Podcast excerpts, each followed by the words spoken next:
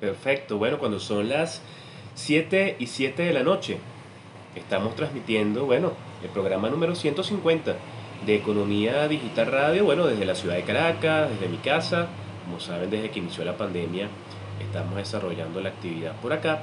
Quien les habla, Aaron Olmos, economista, docente investigador, locutor certificado UCB número 36940. Eh, muy contento de estar con ustedes el día de hoy a esta hora un poquito más tarde de lo que generalmente lo hacemos, saliendo de una amigdalitis. Qué complicado, ¿vale? Qué, qué, molesto para, para comer, para beber líquido. Terrible. Pero bueno, este, aquí estamos. el día de hoy también. Eh, los invito a que nos sigan en nuestras redes sociales, las redes sociales de Economía Digital Radio. En Twitter somos Econ Digital R en Instagram somos eh, Economía Digital Radio. Y en YouTube, recuerden que tenemos el canal en YouTube y ahí siempre colocamos el, programa. Eh, tal cual como queda en video, pues se sube a YouTube y ahí queda para el que lo quiera escuchar. ¿sí? Recuerden también mis redes sociales, las redes sociales de Aaron Olmos. Pueden seguir en Twitter como arroba Aaron Olmos, Aaron con doble A, nombre hebreo. Y en Instagram como arroba Aaron Olmos 1. También recuerden mi canal en YouTube, donde generalmente siempre subimos toda la información que eh, bueno, nos puede llegar a las manos de actividades de formación, eventos, entrevistas, que, que bueno, pueden ser importantes para algunas personas, algunos puntos de vista, u opiniones, eso siempre está ahí, como siempre, para el que lo quiera ver y escuchar. Transmitiendo desde las cuentas de Economía Digital Radio en este momento y la cuenta de arroba 1, como ha sido costumbre de un tiempo a la fecha por aquello de tener el respaldo de la transmisión eh, de estas cosas maravillosas que nos pasan en Venezuela, que a veces estamos haciendo algo con la mayor certeza de que todo va a salir bien y bueno, se nos cae la señal o por, alguna razón el teléfono deja de funcionar, entonces tenemos el plan B de una vez activado, ¿sí? Así que bueno, como les decía, muy contento de estar con ustedes el día de hoy.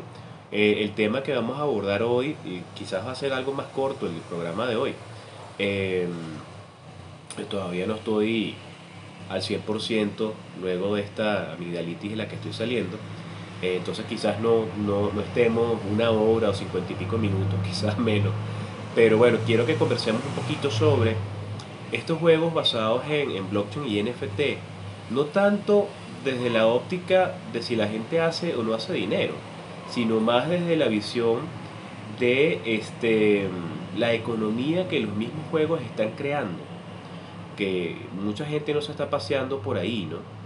Y lo otro, bueno, es el, toda la, la información que estas plataformas no solamente recogen de los, de los usuarios que tienen perfiles, sino también toda la información que los usuarios le hacen ver a los sistemas que están detrás de estos juegos, a nivel de lo que son, eh, bien sea el logro de objetivos, eh, cumplir metas, eh, enfrentarse a otros equipos. Es decir, son maneras distintas de resolver problemas que cualquier inteligencia artificial o machine learning eh, estaría muy deseosa de tener ejércitos de personas que tienen un incentivo en tokens que se pueden convertir en dinero constante y sonante, pero que es mucho más valiosa la información que le están dejando en la manera de resolver problemas que quizás los token que le están dando, ¿no? Por hacer estas actividades. Así que bueno, de eso quiero que conversemos un poquito hoy, que es ese lado por el cual la gente no se ha paseado de estos juegos, ¿no? Bueno, como siempre vamos a iniciar con información de, del tema COVID, un poco más cortico de lo que siempre lo hacemos, pero nunca dejar de lado el hecho de que esto sigue estando presente.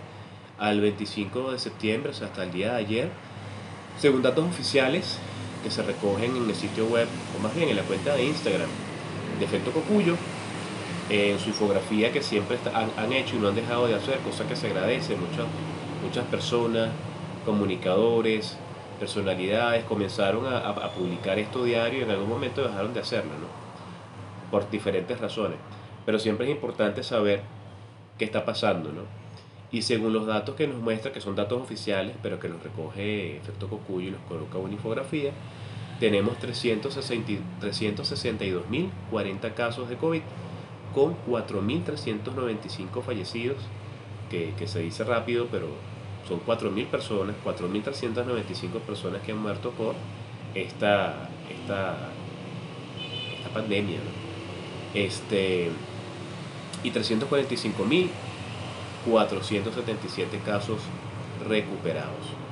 Em, según datos de la Johns Hopkins University, como siempre lo hacemos, em, a la fecha, al día de hoy, al 26.9, a las 6 y 21 de la tarde, que fue la última hora que se actualizó el sitio web, eh, nos dice que Estados Unidos cuenta con 42.923.882 casos totales de COVID.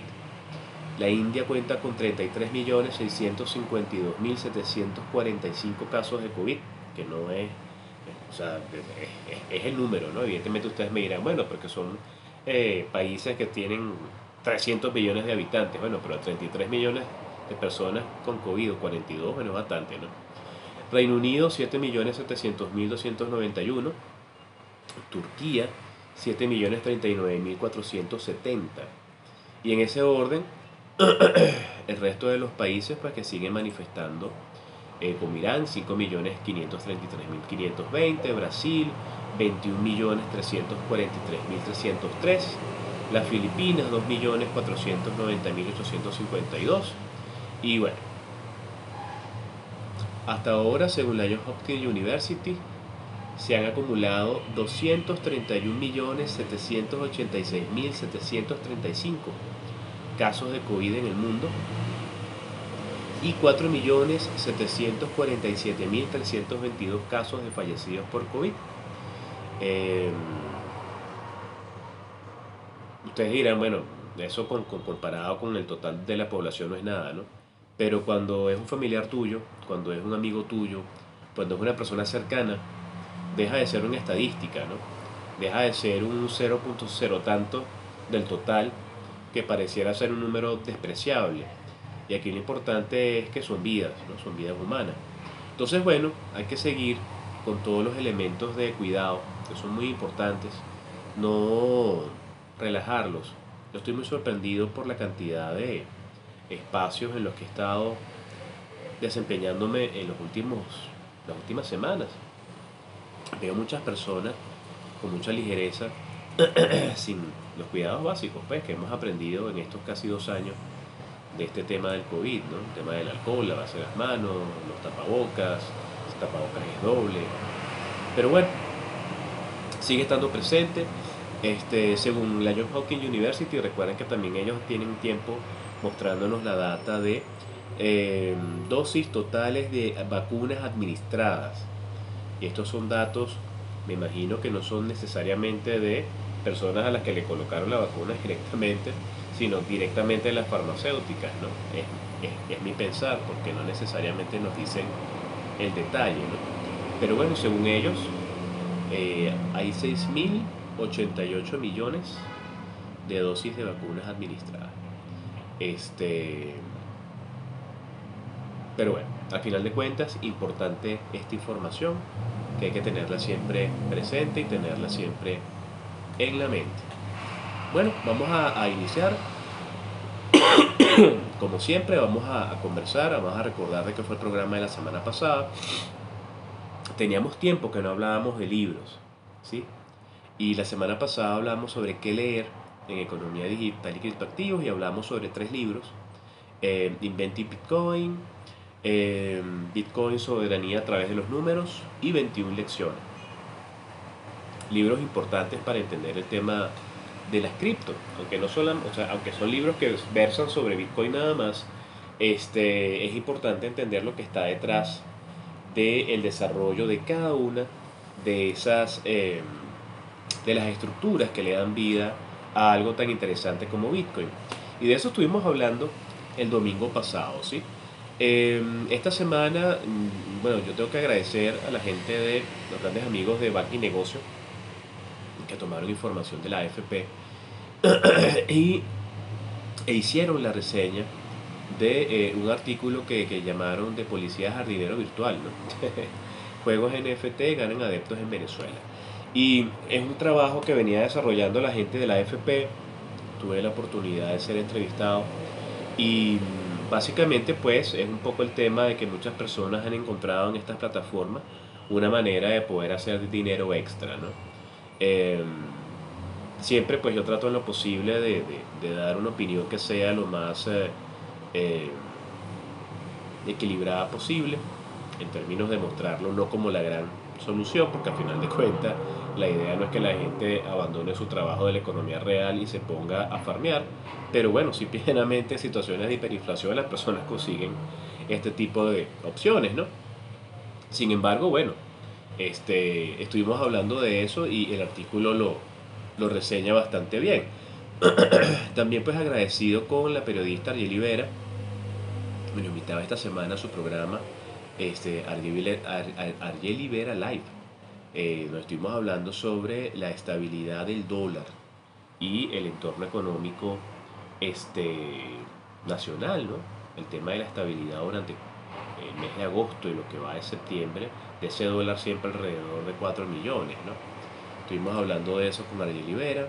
También agradecidos con Nelson Bocaranda y Mariela Celis eh, de este, Onda la Superestación, que el día 20 de este mes estuvimos conversando sobre el tema de eh, las plataformas bancarias, ¿no? por el evento de eh, los cinco días estuvo Banco de Venezuela y todavía la cantidad de elementos que están detrás de lo que ocurrió allí con el tema de la plataforma de Banco de Venezuela, ¿no? Otro banco también que su plataforma estuvo fuera, este, las razones que hayan sido, lo cierto es que eh, no hay que concentrar todo en una sola institución bancaria, ¿no? y eso creo que queda bastante claro. De eso estuvimos conversando con Mariela Celis y con Nelson Bocaranda en su programa de radio. Eh, agradecidos también a los grandes amigos de Finanzas Digital que reseñaban la entrevista con Argeli algo que dijimos allí, que básicamente pues este, entre las alternativas que pudieran ayudar a los empresarios y emprendedores está refugiarse en activos digitales. ¿no? Y básicamente tiene que ver con los activos estables.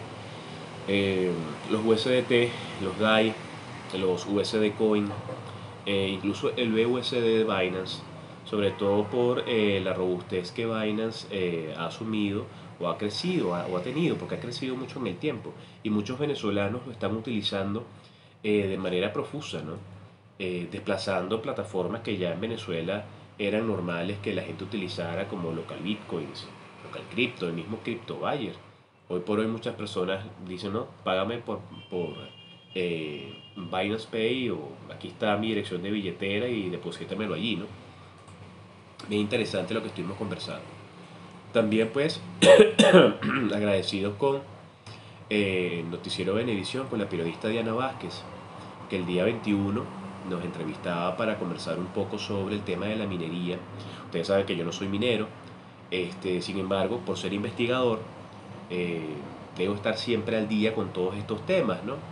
Y mm, Diana nos entrevistaba para saber la opinión sobre el tema de eh, esta circular que el CEOFAM eh, logró transmitir a través de diferentes medios, eh, haciéndole saber a los entes de control eh, y organismos de seguridad de algunos estados que bueno pues no pueden intervenir ninguna granja de minería si no tienen algún tipo de autorización de la SUNECRIP por aquello de que sigue ocurriendo que en algunos estados del país se apersonan entes de seguridad e inclusive le cortan la luz, el sistema de energía eléctrica a estas eh, granjas de minería y bueno, pues simplemente le generan daños eh, a quienes invirtieron en esos equipos, ¿no?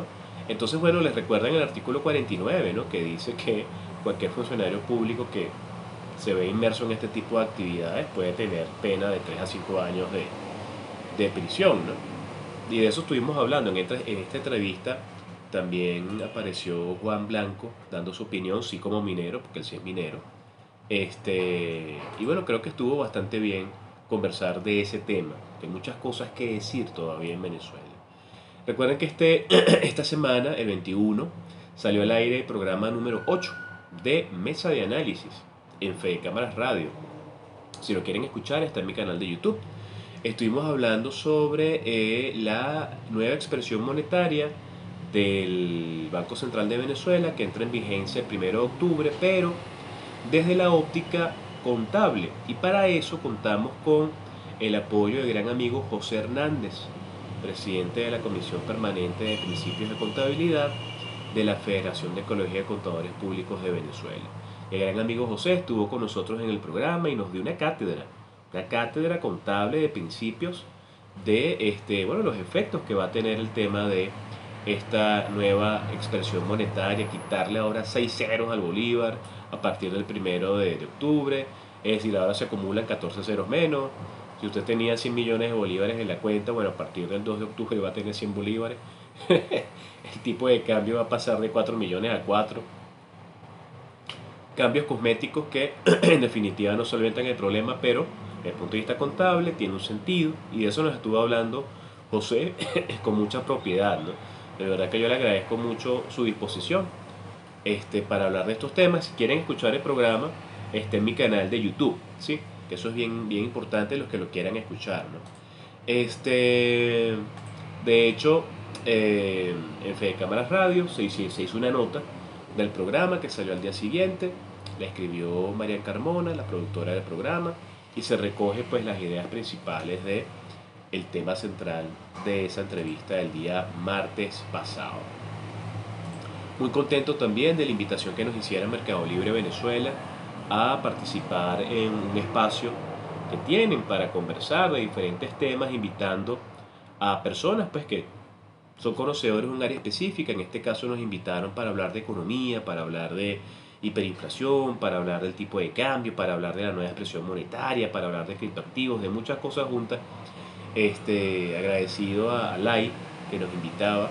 Eh, bueno, estuvimos conversando de todos esos temas el día 22 con los grandes amigos de Mercado Libre también. Em, agradecido también con José Estrada, de Estrada Tiempo, en la ciudad de Mérida, Estado Mérida. Nos invitaba para conversar sobre el tema de la plataforma de Banco de Venezuela. Estuvimos ahí conversando algunas cosas bien interesantes. También agradecidos con este, la gente de la Mega de Puerto La Cruz, con Dimitri y con Génesis, que nos invitaron a hablar en su programa Par de Dos, hablar precisamente de los juegos basados en blockchain y NFT, ¿no? Este, pero sí, en ese caso, viéndolo desde el punto de vista de los incentivos económicos, ¿no? Este, creo que mucha gente piensa que es, que que es coser y cantar, ¿no? Eh, me he conseguido personas que lo ven como muy sencillo, ¿no? Y al final de cuentas, bueno, mira, sí, ¿no? los que están bajo ciertas modalidades están generando sus ingresos, pero bueno, hay algo mucho más allá, ¿no? que es un poco lo que queremos tocar ahora en unos minutos. ¿no? Pero de verdad que muy agradecido porque son muchos los espacios que se están abriendo para hablar de esos temas. Agradecido también con el periodista venezolano Grevi Alvarado, que está radicado en Trinidad y Tobago. Hace meses atrás nos contactaba para una entrevista que finalmente salió publicada el día 23 de los Corrientes. Y este, esto lo titularon Venezuela eh, trae mi, eh, o sea, Venezuela lleva o trae una figura perfecta a Trinidad, ¿no? Y en esa entrevista hablan con venezolanos que se fueron a Trinidad y Tobago, que emigraron para allá y tienen pues emprendimientos de ropa y una cantidad de cosas, ¿no? Y los entrevistan a ellos de obtener su opinión como comerciantes, como emprendedores, bueno, y la, y la, la visión que, que yo pude dar en su momento de la situación económica venezolana y por qué las personas estaban este, migrando y todo esto. De verdad que muy agradecido con Grevi porque eh, son de esos periodistas cumplidos, ¿no? Algunos periodistas cuando tú les dices, bueno, pero mira, chévere, estoy en la entrevista, pero por favor mándame el link. Cuando la tengas lista para yo leerla. Y siempre me gusta poder leer todo eso. Cuando es radio les digo, oye, por favor pásame el sonido para poderlo subir a YouTube, que quizás conversamos algo ahí que le es útil a otra persona y no lo pude escuchar por diferentes razones, yo todo lo subo al canal de YouTube. Hay periodistas que, mira, pie juntilla, terminó el programa, pocos minutos me están mandando el sonido.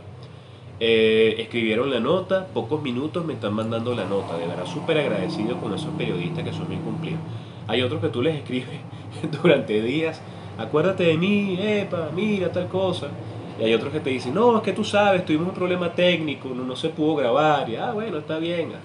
Entonces, pues cuando lo llaman a uno y uno no está disponible, ay, qué cosa, ¿no? Porque al final de cuentas también hay que ser bien, bien transparente con, con el trabajo, ¿no?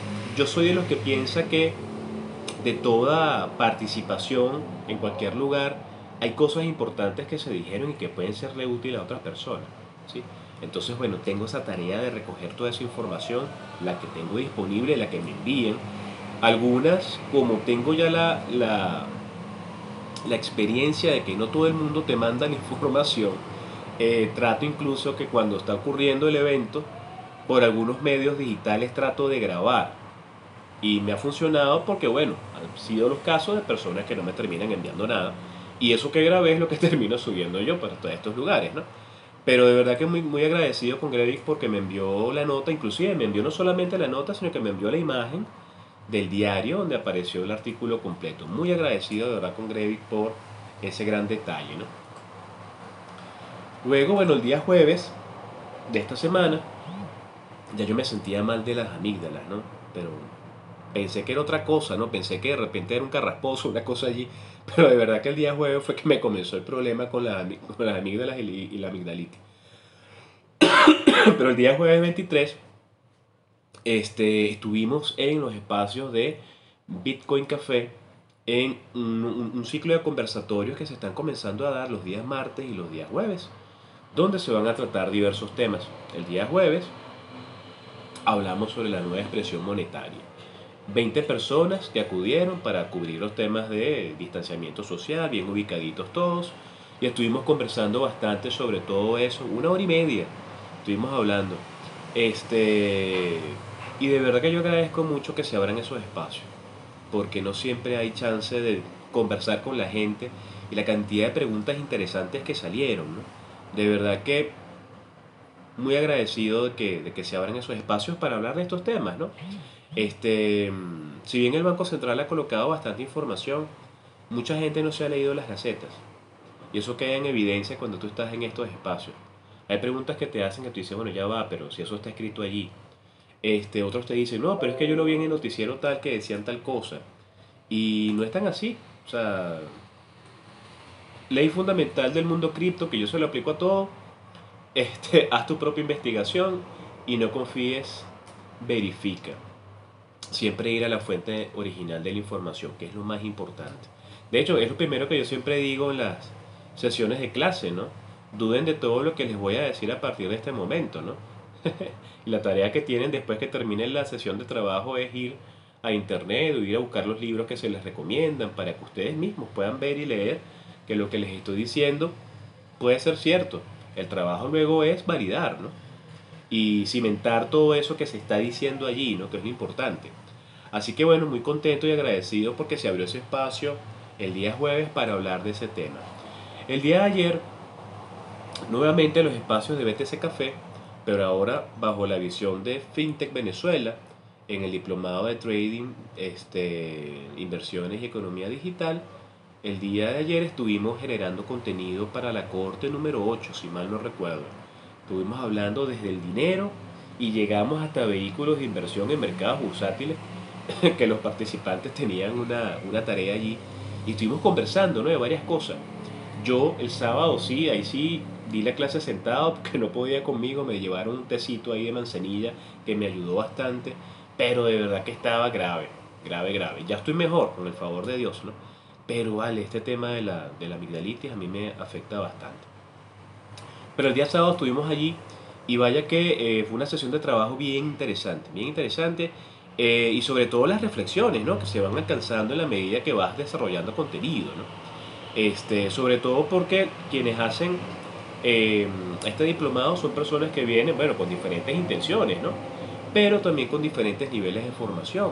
Entonces habían personas que venían de la banca, otros eh, de repente nunca habían tratado el tema de las inversiones, otros sí, otros no eran ni, ni del mundo de las ciencias sociales.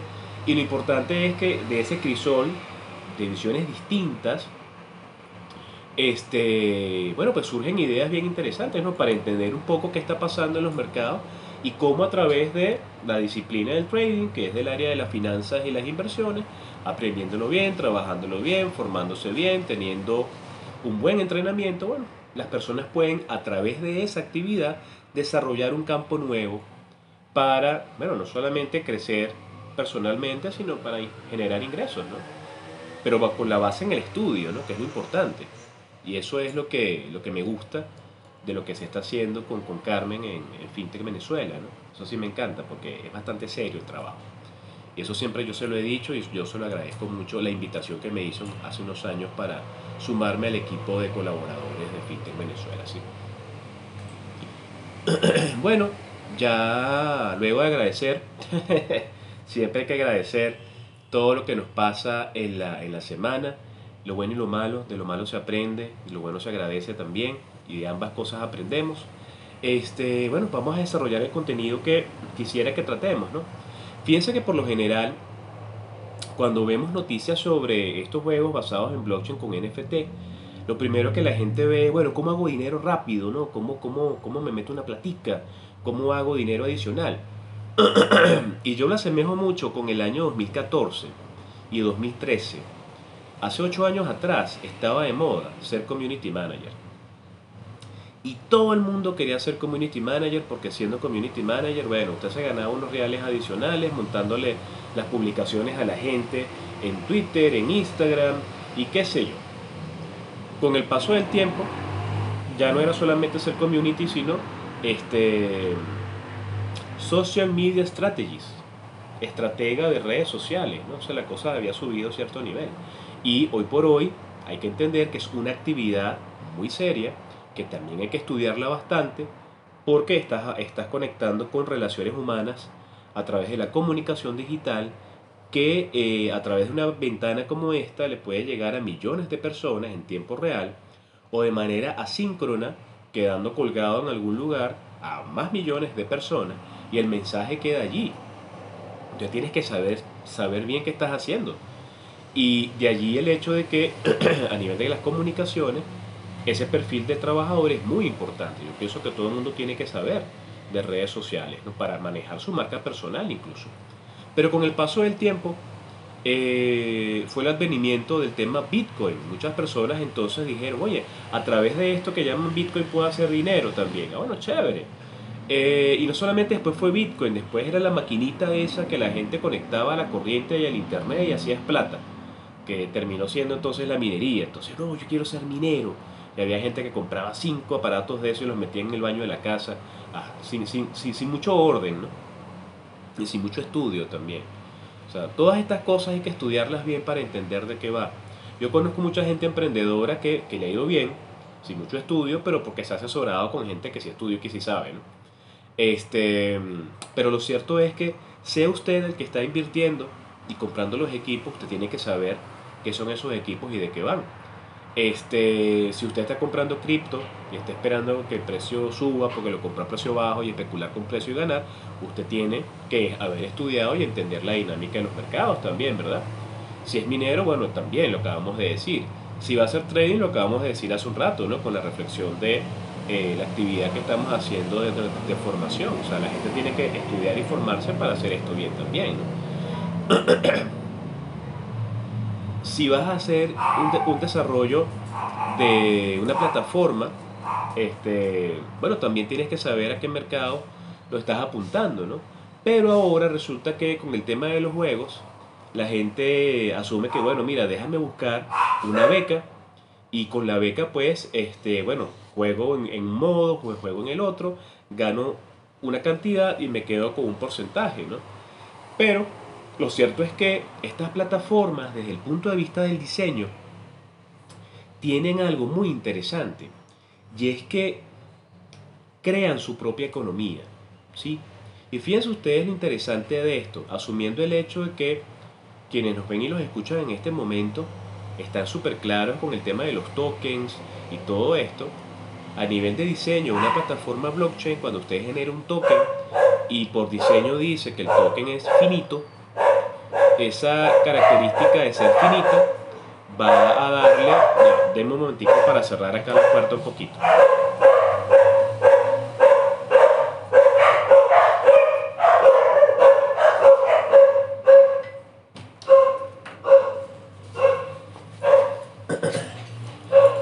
Estamos en vivo y estamos desde la casa.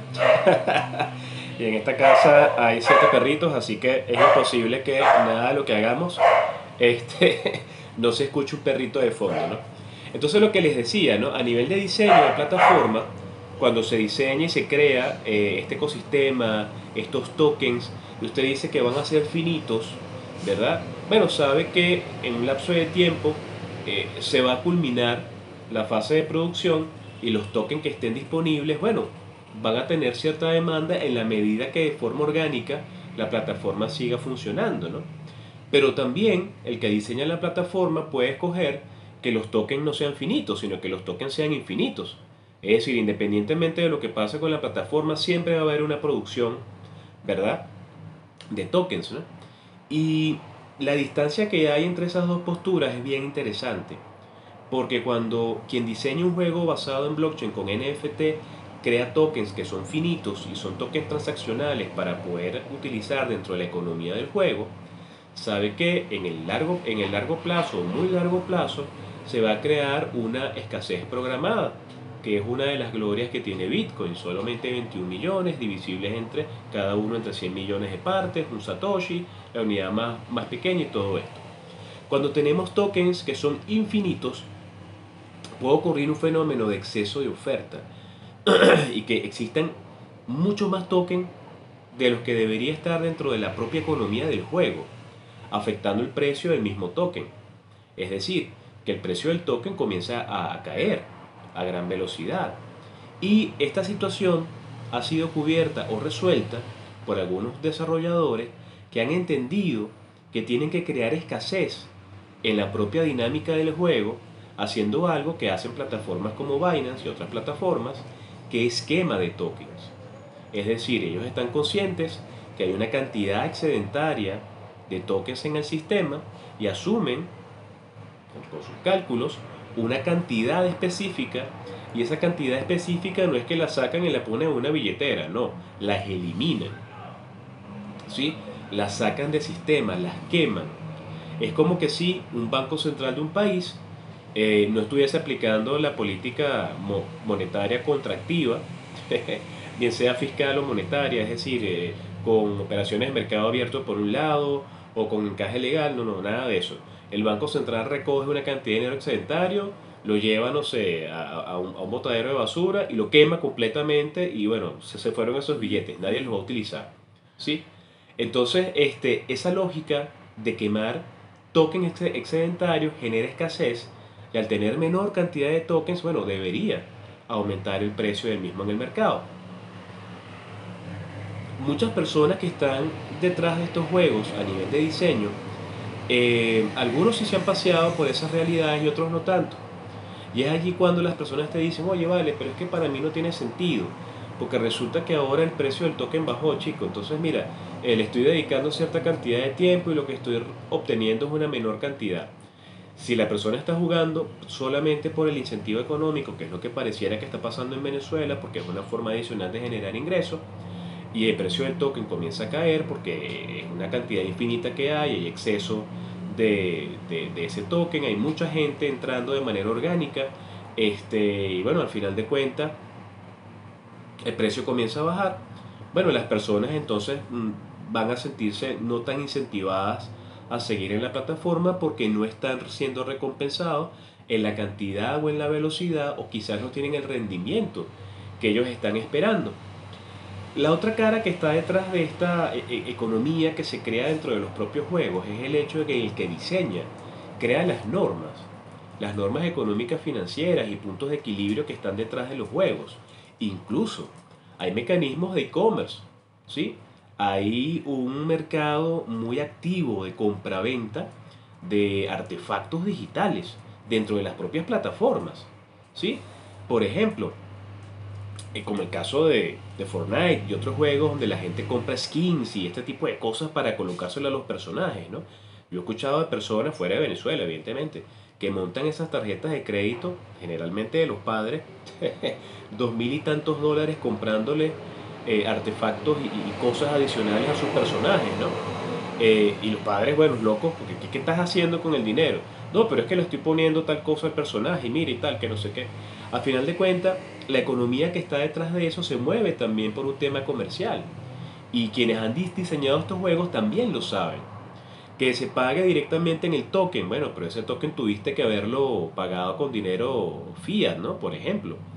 Y mm, lo interesante es que hay una gran cantidad de dinero en circulación detrás de cada una de estas empresas que están haciendo estos emprendimientos digitales, este, donde efectivamente pues ahí no hay, no hay un banco central ni nada por el estilo, porque las normas y las características económicas financieras de estos juegos las colocan los propios diseñadores en las plataformas, ¿no?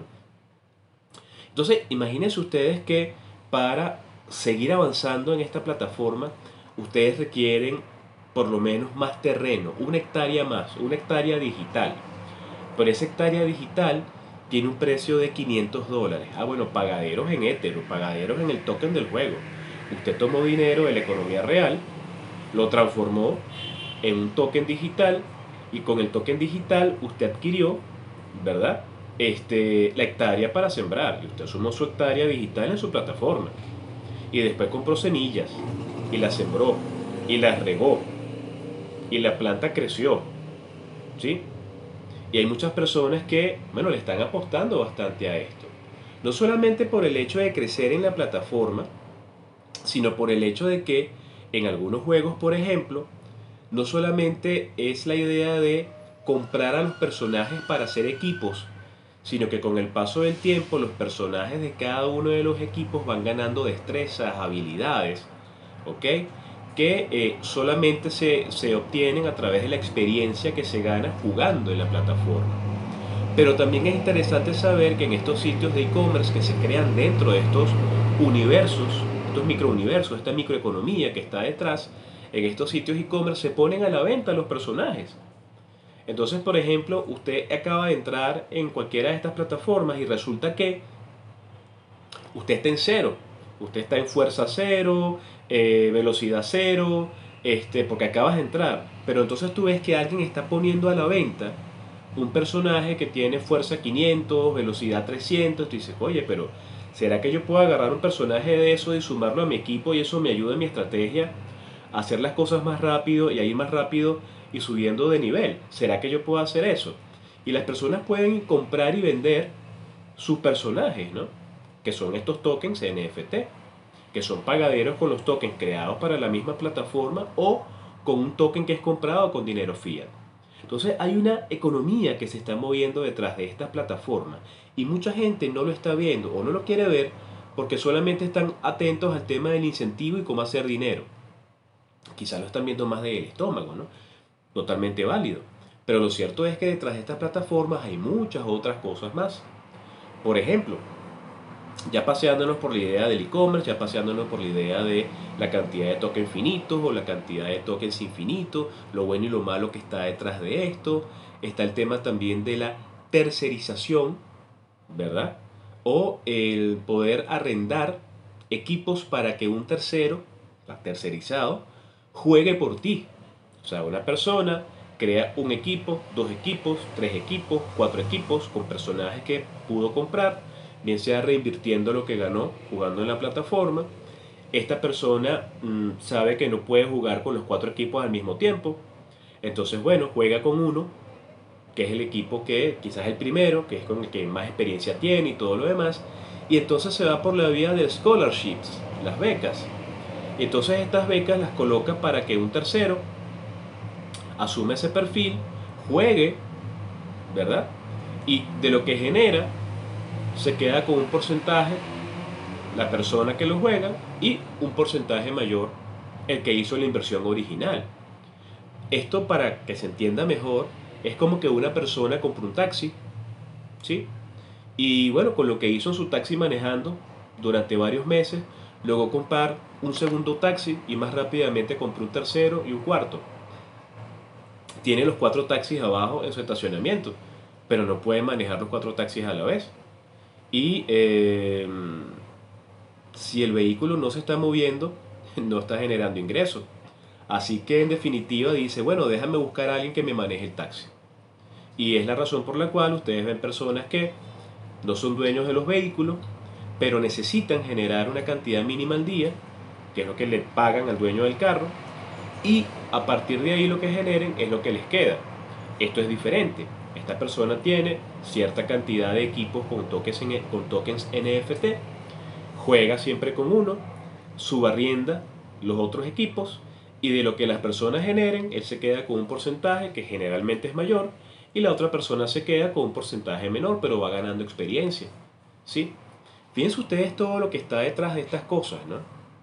Son muchos fenómenos económicos están comenzando a ocurrir y estamos siendo testigos de un cambio muy interesante en la manera como las relaciones sociales y de producción se están dando en el mundo digital, donde se están mezclando muchas cosas en una misma plataforma. ¿no? El otro gran elemento que está detrás de esto es quizás no ver tanto el incentivo en términos de, oye, vale, el precio del token bajó, mm, de repente no me, no me es tan rentable. La pregunta es, ¿es más rentable para la persona jugar en la plataforma? ¿O es más rentable que la persona juegue en la plataforma para que el que la desarrolló pueda tener información de primera mano de ejércitos de personas que están dedicándole horas diarias a resolver problemas, a conectar con otras personas en otros equipos, a enfrentarse con otros equipos, a establecer combinaciones de personajes, que quizás una combinación es ganadora, y esa combinación ganadora es la que resuelve problemas. Eh, hay grupos en redes sociales y canales en redes sociales donde se disponen a hablar de estas cosas y los secretos y conecta eh, este personaje que es pescado con el otro que es planta, con el otro que es árbol, con el otro que es vampiro y los tienes a los cuatro jugando allí y cada uno tiene una fortaleza diferente y tal que no sé qué. Hay gente que ya se ha paseado por todas esas combinaciones y da las recomendaciones para que las personas su curva de aprendizaje sea lo más corta posible, ¿no? Pero lo cierto es que a los desarrolladores de las plataformas pensemos un poquito del punto de vista de la inteligencia artificial, del machine learning, de las redes neuronales, el hecho de enseñarle a una máquina cosas. Imagínense ustedes tener a personas en el modo arena, por ejemplo, de cualquiera de estas plataformas, puede ser de Axie Infinity o cualquier otro juego, y que usted está jugando siempre contra la máquina, pero bueno, hay una cantidad de retos nuevos que van saliendo y usted va teniendo formas diferentes, innovadoras de solventar esos problemas. Bueno, la, máquina está viendo cómo una persona asume un problema de una manera distinta. Y si en el planeta muchas personas resuelven el problema de la misma manera, pareciera que esa es la solución más correcta. Y eso es un aprendizaje que se le está dando prácticamente de gratis a estos sistemas inteligentes, ¿no? Que, que seguramente tú dejas al algoritmo correr a ver cómo lo solventa y lo más probable es que llegue a eso, ¿no? Pero si tienes ejércitos de personas solventando los mismos problemas al mismo tiempo e inclusive los tienes enfrentándose entre ellos, bueno, hay una cantidad de oportunidades y de combinaciones y de matrices allí de soluciones a problemas interesantísimos que se están generando y que los equipos, los, los sistemas están aprendiendo directamente de las personas que están detrás de estas computadoras jugando. Entonces, yo no sé qué es más valioso si ese entrenamiento que se les puede estar dando a, estos sistemas inteligentes o los tokens que se le están entregando como incentivo a las personas como pago, pues por lograr cierta cantidad de objetivos, ¿no? Yo creo que en el caso de nosotros en Venezuela, nosotros que somos tan, tan particulares y tan creativos, eh, quizás estos, estos sistemas inteligentes están aprendiendo más con nosotros en Venezuela que con otro país, ¿no? Porque la, la visión de alguien que, que, que, que establece estrategias en un país como el nuestro, wow, es totalmente diferente a, la de alguien que no necesariamente está pasando por las cosas que están ocurriendo aquí, ¿no? Entonces, un poco la idea es ir más allá de lo evidente en términos de estos juegos, que pareciera que el gancho es el incentivo económico transformado en token que luego puede ser intercambiable o convertible a dinero constante y sonante. Si fuese el caso, que fuese un laboratorio de ciencias de la, computación, por ejemplo, y estuviesen en un tema de eh, sistemas inteligentes, este, y tuviesen que en, un proceso de investigación eh, pedirle al Instituto de Investigación presupuesto para contratar personas que simulen o jueguen o resuelvan problemas bueno, te cuento que el dineral que tienen que gastar para contratar personas que vayan durante cierto tiempo a resolver problemas y qué sé yo, bueno, se pierde de vista. Muchísimo más de lo que de repente le pueden estar otorgando a cada persona que, bueno, que en definitiva pues está aportando su tiempo, su inventiva y su visión ¿no? innovadora de resolver problemas. Esa es otra cara interesante que también hay que prestarle atención, que está presente allí, pero que no necesariamente la gente las ve. ¿Por qué les comento todo esto? Bueno, porque simple y llanamente es un fenómeno que está ocurriendo, va a seguir ocurriendo, ¿verdad? Este, y todas aquellas personas que trabajamos con ciencias sociales, con economía, con finanzas, con negocios, con estos temas digitales, tenemos que ir más allá de lo que nos muestran y tratar de levantar ese velo un poquito y un poquito más cada vez más para entender bien bien, bueno, qué es lo que realmente se está trayendo la gente que diseña estas plataformas, ¿no? Porque bueno, en definitiva pareciera que, todo, todo se pinta muy bonito, ¿no? Bueno, pero debe haber alguna otra cosa más, ¿no? Y lo cierto es que, claro, siempre lo hay. ¿Ok? Así que bueno, muchos venezolanos han logrado, este, bueno, cierta estabilidad, ¿no?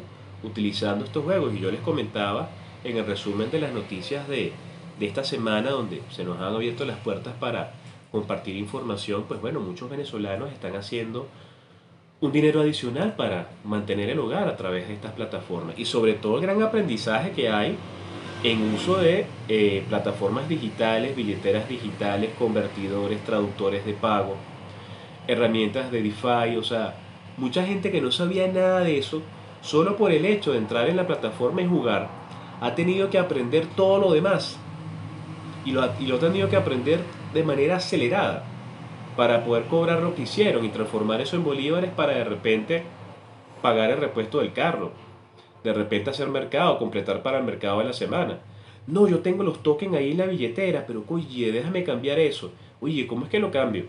Y bueno, San YouTube, metido en YouTube, ¿cómo cambiar token tal cosa a tu moneda local? Bueno, métete aquí, es aquí, es allá, y tú ves al amigo de la billetera tal a esta, de aquí para acá, ajá, paso para acá, pum, y termina en tu billetera de, en tu cuenta de banco para que bien seas tú o tu señor o los dos salgan corriendo a hacer mercado al fin de semana. ¿no?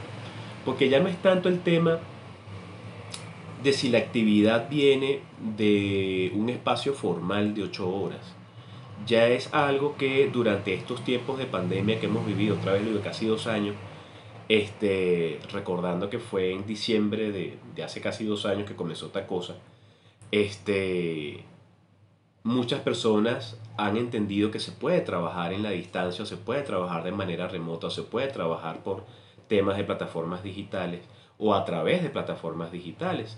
Entonces muchas personas ya no están tan preocupadas por el hecho de si están en una gran oficina o si tienen el gran carnet acá, ¿verdad? Con el colorcito que dice que tienen cierto rango, cierto nivel, para nada. Lo que están es buscando formas alternativas de generar ingresos, cualesquiera que éstas sean.